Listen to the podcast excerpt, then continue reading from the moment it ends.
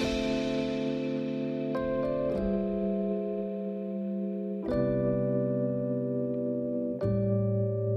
心理时光，心理师咖喱来开杠，大家安安，我们又来了。今天是哑铃心理师的时间。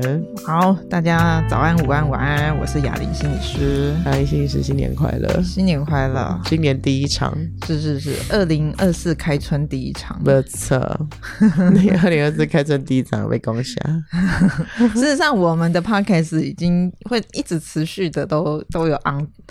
什么？On schedule 对 on schedule，但只是说我们今天是开春第一场录这样子。没错没错，嗯，好啊，嗯，来你讲，好啊，你今天要讲什么？你前阵子讲那个什么照顾者，对，今天还是讲照顾者这样。嘿，这个主题要被你包下来了。哎，我觉得我还蛮有兴趣的，真的说，对，看看我，我觉得照顾这个议题齁，嗯。不管你是照顾者或被照顾者啦，我觉得我们生命中都会遇到嘛，嗯、真的、嗯。对啊，我们小时候我们就是被照顾嘛，对不对，嗯。那随着我们的生命发展，到我们比较年长，我们就有机会成为照顾者。嗯，嗯，对，只是说你不晓得你照顾的时间长还是短嘛。嗯，你讲的都比较是长照部分的哈，嗯、因为比如说像我们父母照顾小孩，好像这比较是自然，嗯，就比较天性哈。嗯，小孩照顾父母好像就有一种那个怎么讲啊？就是好像是一种逆向学习的感觉，嗯、对，比较不是我们天生出来就有的一个特质。嗯，而且长照这件事情，我觉得现在也越来越被重视了。嗯，对，我觉得也跟整个社会大环境那种分工越来越细。嗯，让这个工作可以独立出来，可以更让它专业化。嘿，嗯、对，嗯，有关哈。对，但是我觉得说，虽然回到制度层面上，好像可以有更多的支持，可是我觉得心灵上怎么被照顾，我觉得一样还是一个需要被关怀的一个议题。嗯，就是个人层次上哈。嗯、对，嗯，跟我们自己怎么学习，比如说我们花一点力气。花很多时间学习当父母啦，然后这个东西被强调了十四十几年，嗯、就是一就是一直都是这样强调的。可是怎么样照顾父母，父母却是一件感觉。嗯、我在想说，我小孩哪一天来照顾我，都觉得很奇怪，你知道，心里面没办法调适。嗯，对对对。但是因为我我觉得说，我们人。生长发展的过程，就是我们会遇到生老病死嘛。嗯，病这件事情就是不由得你做主啊。嗯哼，病就是不由得你能决定嘛。嗯哼，嗯，这件事情就会是一个。嗯，很很很不容易，很复杂的一件事情。嗯，尤其现在医疗那么进步哈，嗯，都可以，即便生病，我们都可以把寿命延长，可生活品质好像就有点下降这样。嗯，所以照顾还真的不是只有照顾身，还有心，那、啊、还有灵。呀，好啊。好，你今天想讲哪一部？我们讲了哪几部？哦、现在顺一顺好了。哦、我想念我自己。嘿，还有母女哦。嘿，还有。嗯、呃，应该是他。我想念我自己，比较还也是一样是讲阿兹海默啦。嗯，嘿，对。那其实他在讲的是一个发病的一个过程。嗯、嘿，对。但是他比较没有特别去强调哪一个照顾者，因为里面有先生、嗯、有女儿这样子。嗯，他只是这个疾病发展的历程。对对对。嗯、然后接下来我们上一次还有讲的是一念无名，嗯、嘿，比较是精神疾病患者。嗯嗯嗯嗯，就是比，比较有父子的关系。对。还有父子关系在里面，照顾成年的儿子嘛？嗯、对对对。嗯、哼哼那我们今天要讲的这一部电影叫做《Father》，嘿，父亲，嘿，英文片名叫《The Father》，The Father，嘿，对。这一部今天讲这一部呢，其实呃会有很多大量的剧透，大量的剧透。对，OK，所以、那个、但我会节制一点。你太喜欢这一部了。不过我觉得说我不怕它剧剧透啦，因为我觉得这部电影其实最主要是你要去看。这一位男演员安东尼霍普金斯他的演技这样子呀呀，就跟四肢愈合一样，就是就是要先剧透我们才看得懂。哎，对，嗯、就是这一位男演员哈，英国演员安东尼霍普金斯的演技实在是太厉害了，嗯、我觉得值得大家把这部片子找出来看，这样子真的大腿。对。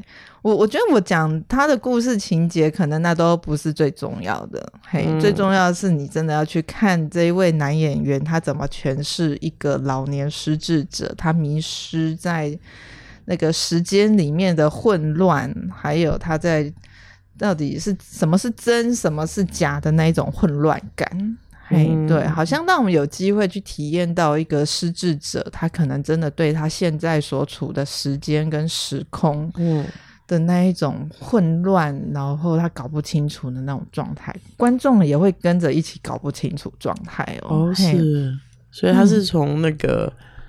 霍普金安东尼霍普金斯的角度，嗯，的视角来拍摄这部片子。对对对，嗯、那这部电影当然得奖无数了，是嘿，它是二零二零年的电影，嘿，COVID 的电影，对，真是嘿。然后这部电影在二零二一年得到奥斯卡很多大奖，这样子。嗯、哼哼安东尼霍普金斯那他已经八十三岁了，嗯、在那一年他还得到最佳男主角。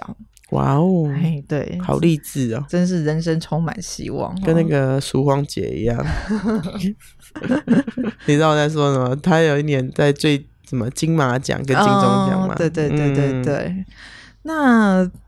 讲到安东尼霍普金斯，他他其实是一个英国演员啦，嗯、嘿，对，但但这要讲一点，他比较年轻的一点，他的得奖记录故事，嘿，那如果讲到他有一部得奖的电影，为他也能拿到另外一个奥斯卡影帝的啊，讲到这一部电影，可能就知道有点年纪了，嗯，叫做《沉默的羔羊》，对。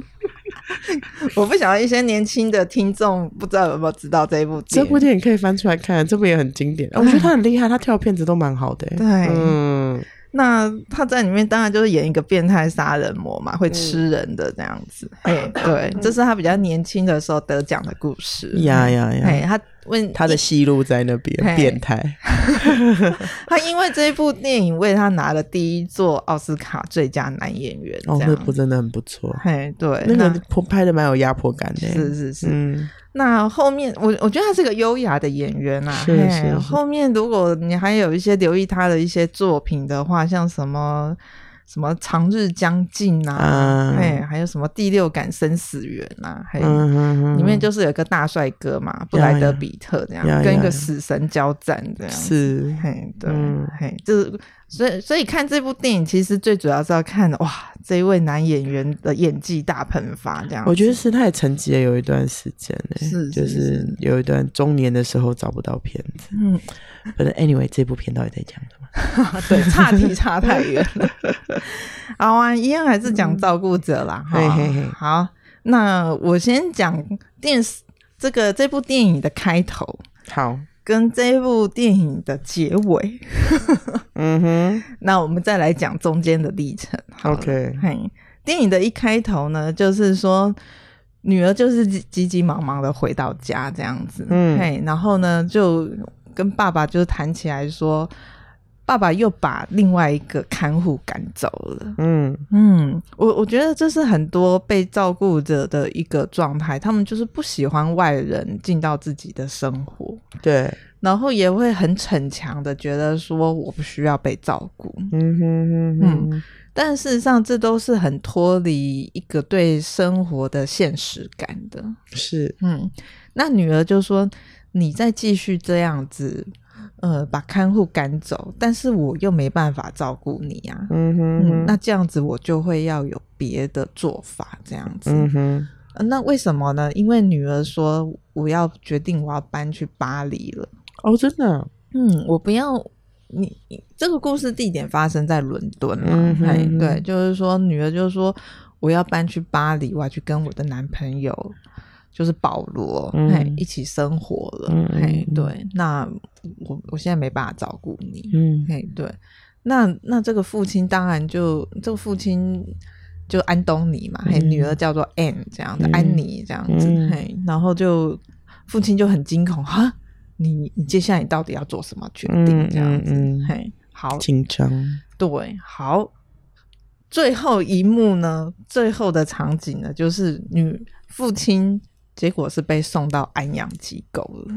嗯嗯，已经讲到电影的结尾了。对对对对对，对对，就是女儿后来就是还是真的得把父亲送到这一个安养机构，嗯、就是老养老院这样子。嗯、为什么呢？好，我们就要来讲中间的过程了。OK，嗯。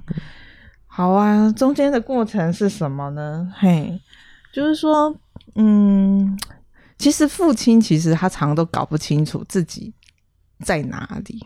嗯嗯，这个部分对照顾者来说其实是很困扰的，嗯、蛮有压力的。对，也就是说，等于说对这个女儿来说，这已经超过她照顾的负荷了。嗯，也就是说，安东尼所。的这一个安东尼霍普金斯所饰演的这个安东尼，嗯、嘿，这个老人，他当他这个失智已经到一个状态的时候，他搞不清楚现在的时间是几点，嗯，所以他常常一直都在找手表，我觉得蛮有一种象征的意涵，他一直找不到他的手表，嗯，所以也象征说他对这个时间是有一种。思绪和混乱感的，嗯，然后他对于他现在在的这个空间在哪里，他也搞不清楚，嗯。嗯，所以这个部分让这个女儿其实很难照顾啊，嗯嗯，那中间我觉得说，我觉得这里面要讲几个点嘛，嘿，就是说照顾者要做的一些很困难的决定，嗯。嗯面对说一个老人，或者是说一个被照顾者，他已经超过了你能照顾的负荷的时候，该怎么办？嗯嗯，那电影里面有一些场景是这样子的，嘿，就是说，哦，原来其实从一开始。女儿决定要把她送到这个呃养老院，嗯，到最后真的到养老院的这个过程里面，其实女儿是真的有把父亲先接过来住的，嗯嗯，想说我自己照顾嘛，因为你又不要看护，嗯，那我就自己照顾。结果我发现，我真的照顾你还是太辛苦了，照顾不来。对，所以我只好请看护来。嗯，我请看护来，你又要怀疑看护，又要把看护赶走。嗯，那我到底该怎么办呢？嗯嗯，所以把这个老人送到这个养老院，其实是一个很不得已的一个决定。嗯哼嗯，那里面有一个有一个故事情节，就是。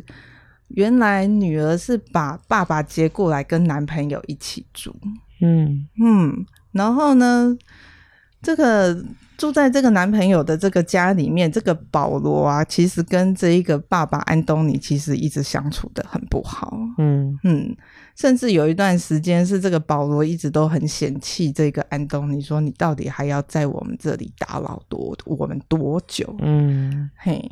那甚至是因为这样子，保罗跟这个安妮还常常吵架。嗯嗯，因为保罗就会一直跟这个安妮说：“爸，你爸爸就是生病了，嗯、你为什么不赶快把他送去养老院？”嗯嗯，可是安妮就是很舍不得。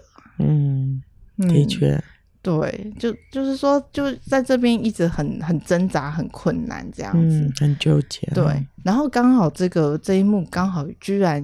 听到他们在争执，居然又被这个安东尼听到了。嗯，他听得懂吗？他他他有就是在旁边，他就听到了。嗯，对，所以他就一直很很有那一种被抛弃，嗯，然后你们要把我送走的那种恐慌感。嗯嗯，那我觉得在这里面，我觉得说比较需要岔出来来谈的一个议题，那就是说，嗯。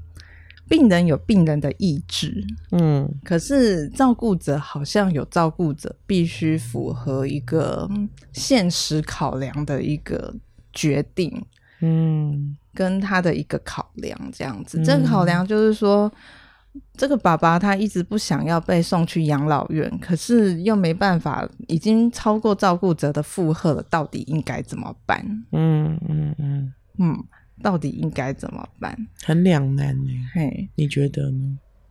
啊，我我举个例子好了。你说，嘿，我讲一个我自己照顾我父亲的经验好了。嗯，嗯，就是说，嗯，我记得我曾经分享过，一开始就是说我爸到底要不要手术开刀这件事，嗯、要说服我爸。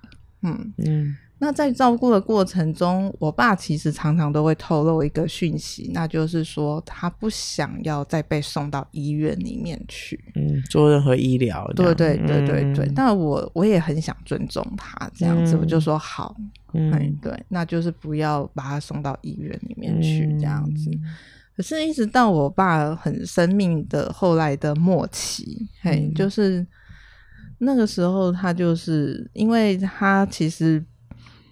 后面他的照顾就是卧床的时间其实很多，嗯，因为你躺的时间太长，其实是很容易引发肺炎的，嗯，嘿。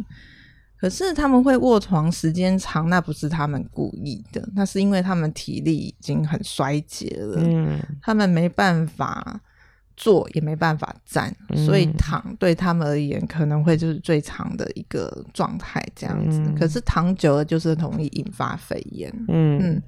那后来就是我，我我就是请我们家看护，就是说外籍看护照顾嘛。嗯，那我那段时间，我常都会很密切的要监测，就是说我爸爸的有没有发烧这样子。嗯、嘿，果不其然，就在某一个下午，我就看护就就是传讯息，对，就是说爸爸烧到三十九度这样子。哇，对，所以我就是得赶快赶回去这样子。嗯好，这个时候我就要做一个决定。嗯，爸爸发烧了，到底要不要送他去医院？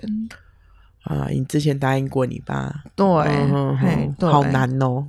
对，对啊，他就是已经发烧了啊。嗯、然后我就想说，好，那我先让他吃一点退烧药，看降得下来，降不下来。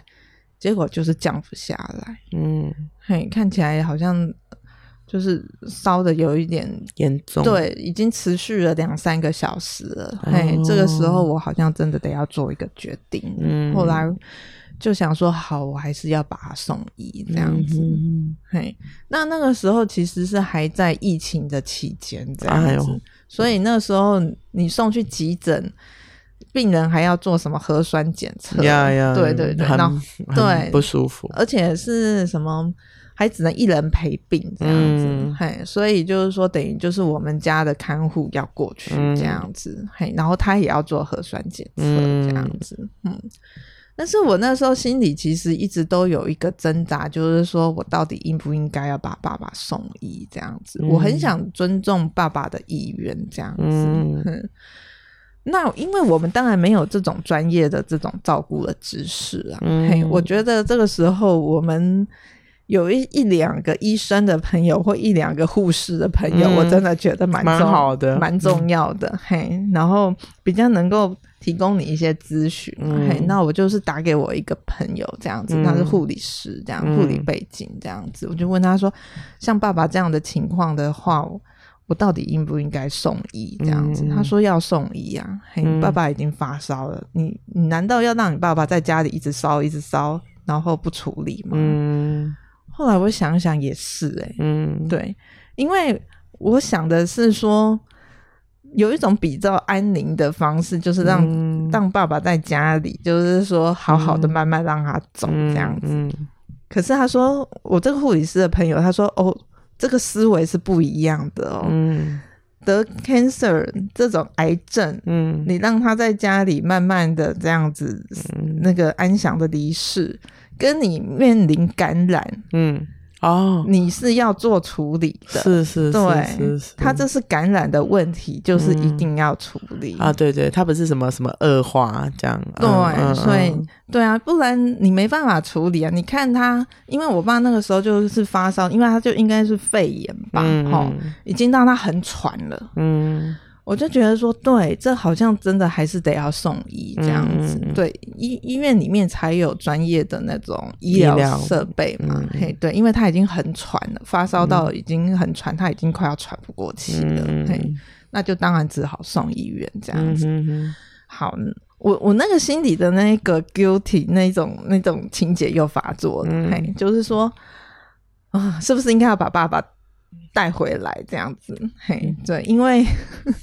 我一直想要尊重爸爸的意愿，就是说不要、嗯、不要把他送医院这样子。嗯嘿，然后我另外一个护理师的朋友就说了，不行，他现在这么喘，嗯，你带回家，请问你有医疗设备吗？嗯嗯嗯，你家有氧气吗？嗯，你你有办法马上弄到这些器材吗？嗯嗯。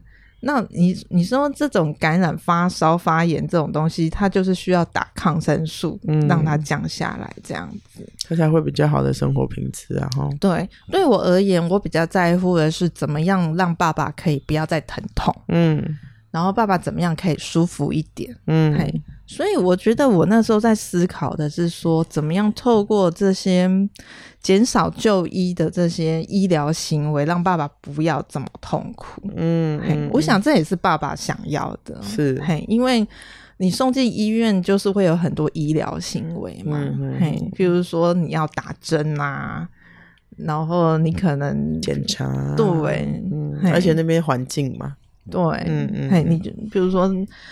对啊，你就是要一直打针，一直打针这样子。我爸打针是打到怕了啦。我觉得是哎、欸，我会惊。对，因为我爸之前住院，他那时候就是。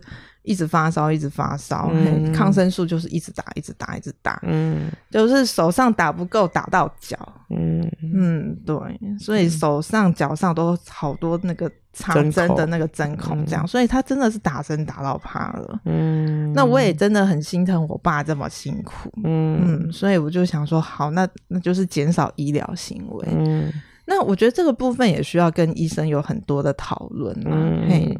你需要跟医生确认说哪些医疗行为是不必要的，嗯，哪些医疗行为可以让爸爸其实是不用那么多受苦的，嗯，所以就是必要的医疗行为。对对对对对，嗯，但这个部分，我觉得我跟我妈都有一个共识，就是说不急救。嗯哼哼哼，嘿，就是太强烈的就没了。对，嗯，那所以在那个时候一送到急诊的时候。就让我们问说，那如果这里面需要一些急救的一些行为的话，嗯、你同意还不同意？嗯，那我立刻就是签放弃这样子。嗯，嗯，那到后来送到爸爸在住院的过程中，因因为发现说爸爸那一个他肺的那一个肺炎浸润的状况，已经其实已经很严重了。嗯大概百分之七十以上都是白的，哇！照 X 光就是整个都是白的，嗯、嘿，听起来状况是很不好啦，还不乐观啦，嘿。那医生又再一次的确认说，真的不急救吗？对，嘿，嗯、要压胸插管这些，我都说不要，嗯，对，因为你真的想让他活下去。是有方法的，是。就送到加护病房嘛，是，然后就插管嘛，嗯，气切嘛，对，持续给他氧气这样子，嗯，然后他真的喘不过来就压胸嘛，嗯，就是让他活着。对，但是我爸那时候其实已经很瘦很瘦了，我觉得你让他在接受这些很强力的这些医疗行为，我觉得都是在增加他的痛苦。嗯。嗯，那当然回到这部电影，就是说你看。这个男主角安东尼，他已经时时空的顺序都已经这么混乱了，嗯，然后他一直都会忘记你是谁，嗯，对这个女儿来说，其实已经不堪负荷的照顾，我觉得是，欸，嗯。嗯，所以你就会看到有一幕，就是说这个女儿，他连他女儿都忘记了，是不是？对，嗯。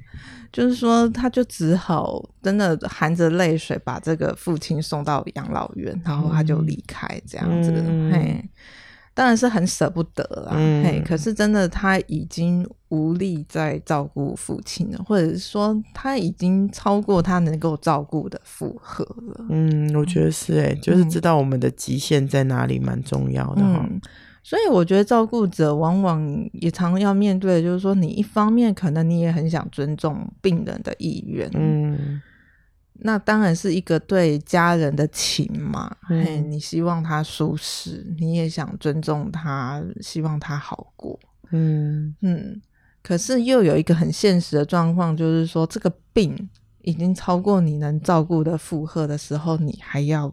继续承受吗？嗯，你能负荷吗？嗯哼哼哼哼。不过当然啦，就是说以这部电影，嗯，我想就是说他们可能真的还有某一种经济上的基础，嗯，才能送养老院。是是是。但我相信，也许对某些家庭来说，也许他们可能得要自己照顾。嗯，对，难怪长照真的蛮重要的哈，嗯、要不然实在是，嗯，怎么负担得了那种？嗯、因为听起来《父亲》这部电影里面那个父亲，他还是有一些行为能力的嘛。嗯，哦，那嗯，需要照顾的就更多。嗯，就比如说我们像养孩子一样。孩子还没有走之前，其实就是这样嘛，哈，吃喝拉撒就是反正就我们控制，对不对？嗯，会走之后，我觉得那个要费的那个心啊，要做的那个保护啊，要投入的时间呐、啊，比他还就是还不会走之前要更多。嗯，那更何况年纪到了这个年纪，还是会有自由意识，可他的意识那么的错乱，对不对？嗯，even 不能教跟。跟那个叫做什么引导，嗯，或是理解，就是他的那个也不能理解，对的那个东西，的确会让人蛮无助的，嗯嗯，蛮无助的。对整个情况来讲的话，嗯嗯，我我觉得说，当然是家人，我们当然都希望我们能在一起，嗯嗯。可是有时候你得要做出一些决定，必须把他送医的时候，我觉得那都是一个在照顾过程中。蛮挣扎又蛮困难的一些决定，嘿，我也曾经听到过一些例子啊，譬如说有一些照顾者是他们，譬如说他照顾的是亲人是有忧郁的病史，哇塞，还是蛮紧张的然。然后他一直都有反复自杀的这个状态，嗯哼哼，怎么办？怎么办？送医呀，太可怕。对，因为你。像医院，你才有办法有人专人一直看着他，嗯、特别在他那个发病的那个时候，嗯，避免他自杀。嘿，急性期。对，嗯、那你在家里一直，你你顾不到他二十四小时，而且照顾者也会累。嗯，你不晓得说在哪一个时刻，因为你一个转身或一个闪身，他就跑去自杀了。嗯，哇。那对照顾者来说，那个压力也是很庞大，因为你等于好像你在背负着一条性命。嗯哼哼哼，我觉得那种责任的东西实在是很有点微妙哈。我们好像有些责任是我们负担得起的，有些责任是我们负担不起的。嗯嗯，然后可是，在照顾的议题的时候，会有一些我们负担不起的责任，但我们又要负责。嗯，我觉得这个是蛮挣扎的啦。嗯所以我觉得照顾者怎么做出针对这一个病况，然后去评估说这是不是已经超乎我的负荷了，而哪些是我还能够负荷的范围，是很重要。对这个评估，我觉得还蛮重要的。那种评估，我觉得。对我而言嘛，哦、嗯，就是说，我觉得我那时候做的是，我需要再多一点讯息。嗯，嗯，我觉得在这个时候，我一方面我心里当然也很希望尊重我父亲的意愿。嗯，嗯、呃，就是不要有过多的医疗，然后不要送医。我希，嗯、我觉得那背后其实是我希望我父亲是不要再受苦。嗯嗯嗯。可是我需要一些专业的讯息。嗯，干嘛？嘿。这个专业的讯息，例如说他是感染了，嗯，他这个是发炎了，嗯，我家里就是没有这些医疗设备啊，嗯，你说发炎跟感染这些东西要不要处理？要，嗯，那这个时候就真的需要交给医疗给去处理，即使这个时候会违背我父亲的意愿，嗯，我也必须得这么做。哎，这蛮让我想到，就是有一个东西叫做什么最大利益。最佳利益，嗯，符合这个人的最大利益到底是什么？嗯，我觉得这个的确是一个很需要去深思的议题嘛。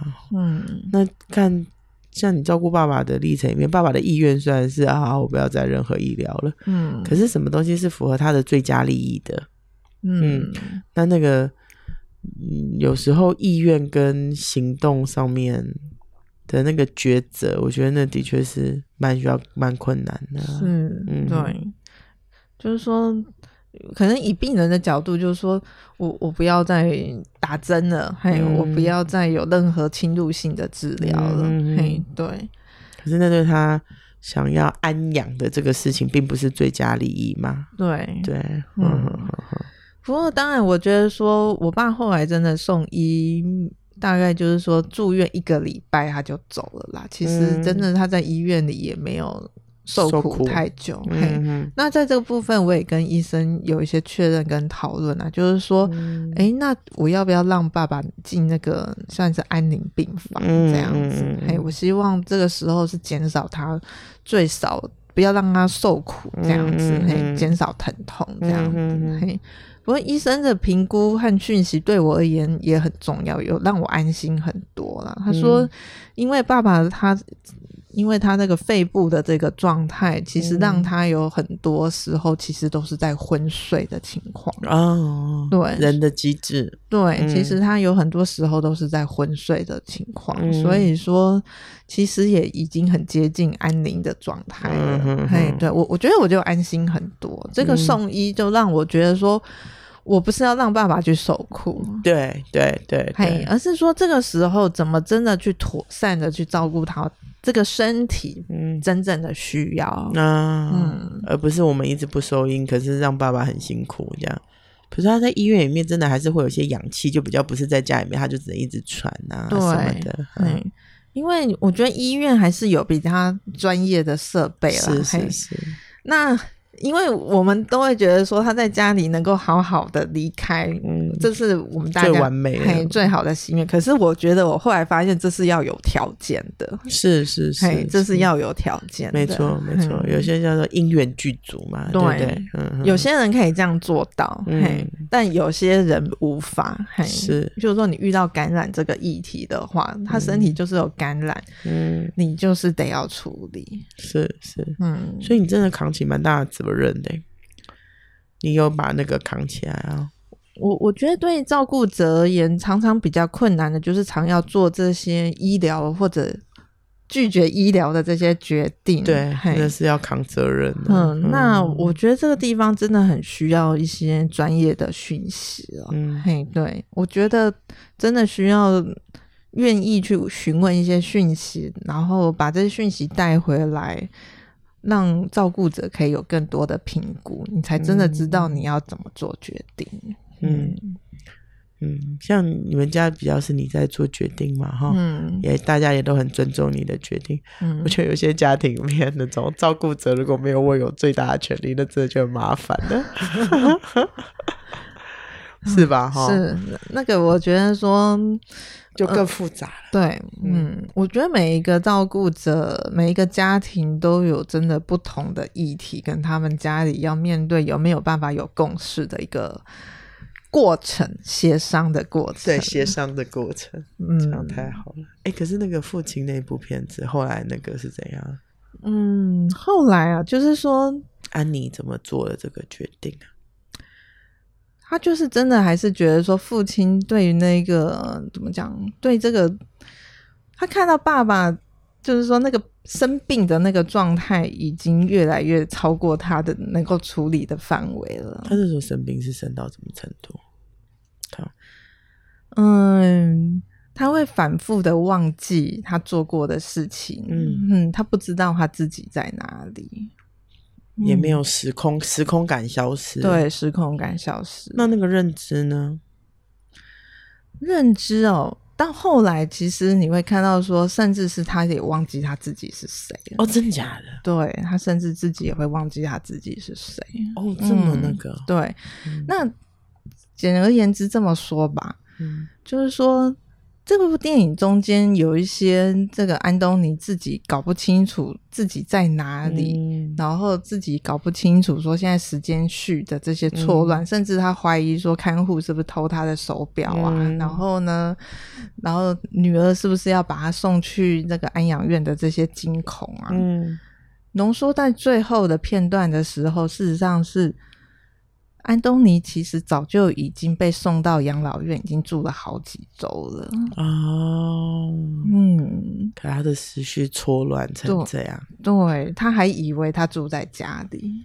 嗯嗯，所以时间这个是个很神奇的概念哦。嗯，嗯对，电影的结尾是真正照顾他的这个凯撒琳就跟他说：“事实上，你已经住在安养院已经好几周了。”哦、嗯。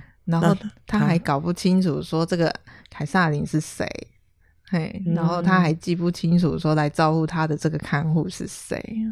嗯，哎、欸，你在看这部电影的时候，因为他是从父亲的视角在拍嘛，嗯，那个爸爸最多的情绪是什么？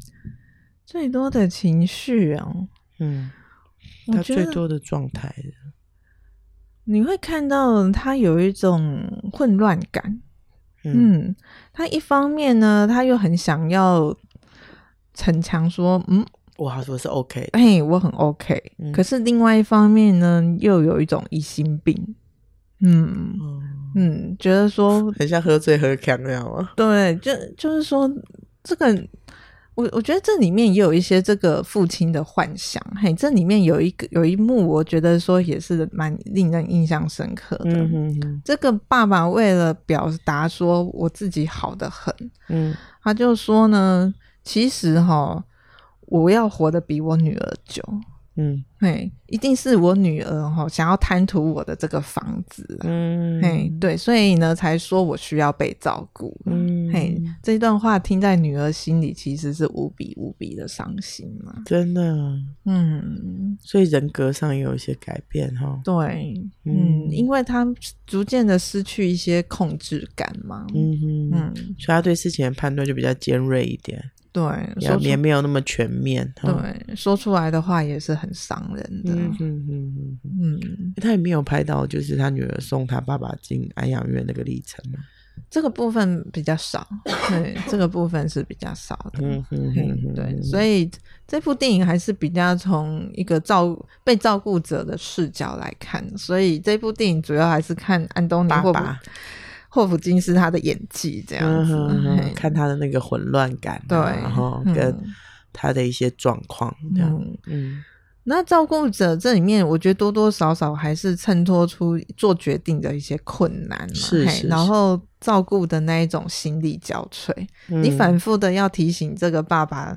不要再这样子了，对什么的，然后反复的说了，然后依然无效。嗯，嘿，对，因为他就是很错乱了嘛。是是是，是。可是女儿得要在这个时候要很坚定的，能够做出一些明智的判断，嗯，让爸爸真的得到好的照顾。嗯嗯。但是另外一方面，就是女儿怎么也可以拥有自己的生活。嗯嗯，两难哦。对，的确。我觉得这个议题里面，不晓得西方怎么看，但东方的确还有一个孝道的议题在里面嘛，哈、嗯。我觉得这都是蛮感觉到挣扎的部分。嗯，可是换个角度来说好了，假设我们我们养的孩子是状况比较多的，嗯，那我们是不是也需要很多的帮忙？嗯，所以我觉得这个东西可能脱离一些，就是社会在运作，可是那个。我们的思想或我们的道德层次怎么跟得上？嗯，这个结构的改变，嗯，而不是一直抓着一个什么意识形态，嗯，一直在呐喊。我觉得真的是蛮蛮考验这个社会的集体发展的啦。嗯，嗯，我说你这样讲，我我是想到说，我身边我至少想到了一个、两个、三个，嗯，朋友他们的长辈有都有失智嘛，嗯，他们真的都是亲力亲为的照顾，真的，嗯。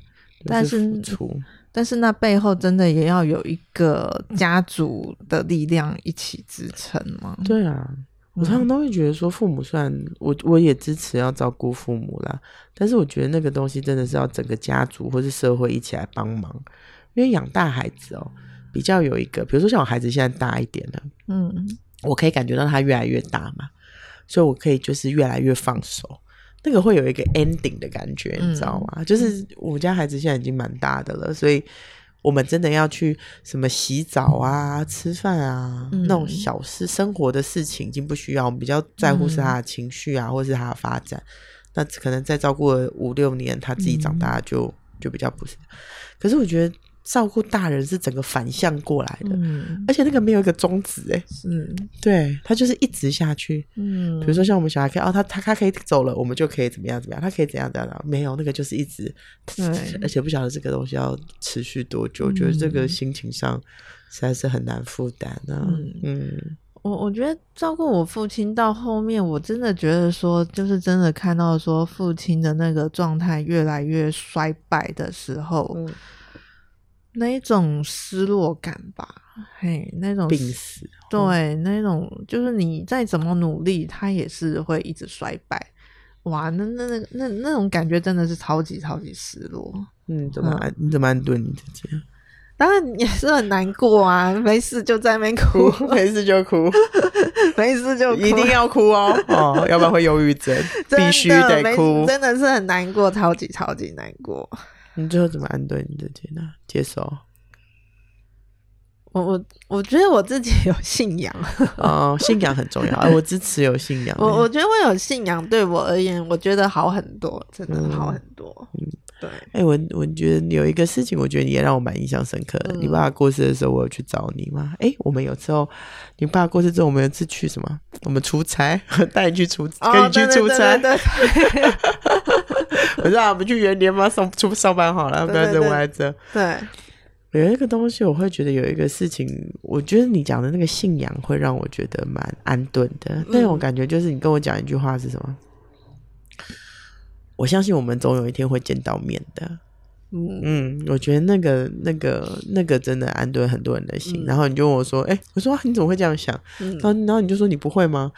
我就说：“嗯，我好像是这几年才比较愿意去相信，说的确有一个，嗯，有一个地方是我们最终都会去的。我觉得那那让人活着的时候真的是比较放心的。”嗯。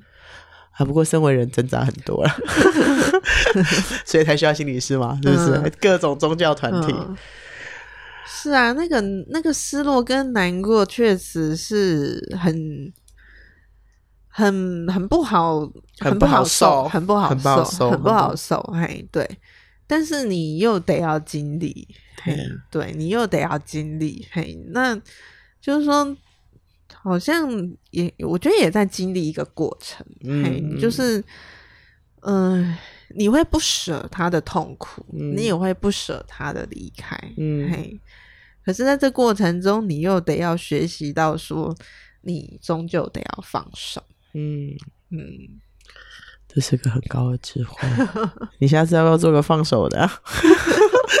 你就说一题讲够了，觉得还没讲完，因为都会开新篇章给你。好啊，嗯，大家来看看《父亲》这部片子吧，我觉得应该会有一些不一样的体悟哈。嗯、我觉得真的是在那种了解啊跟放手的那个层次上。嗯，我我我觉得啦，对我而言哈，就是说我父亲离开之后的那个失落感，我也还在持续的面对中。是是是，嗯，嗯对有信仰蛮重要的。对，好，我们现在来讲信仰的事好了。哎、欸，你真的可以讲讲信仰的事，我们再来看看怎么办？这样子吗？真的啊，我觉得这真的很很适合讲哎，尤其是等那个宝贝出来之后，哦，来讲一波。你跟宗教的那个，那个是宗教吗？我觉得不是，是我觉得那不太不全。我觉得对你来说应该不全是宗教，它只是信仰，嗯、宗教只是你信仰的一部分而已嘛。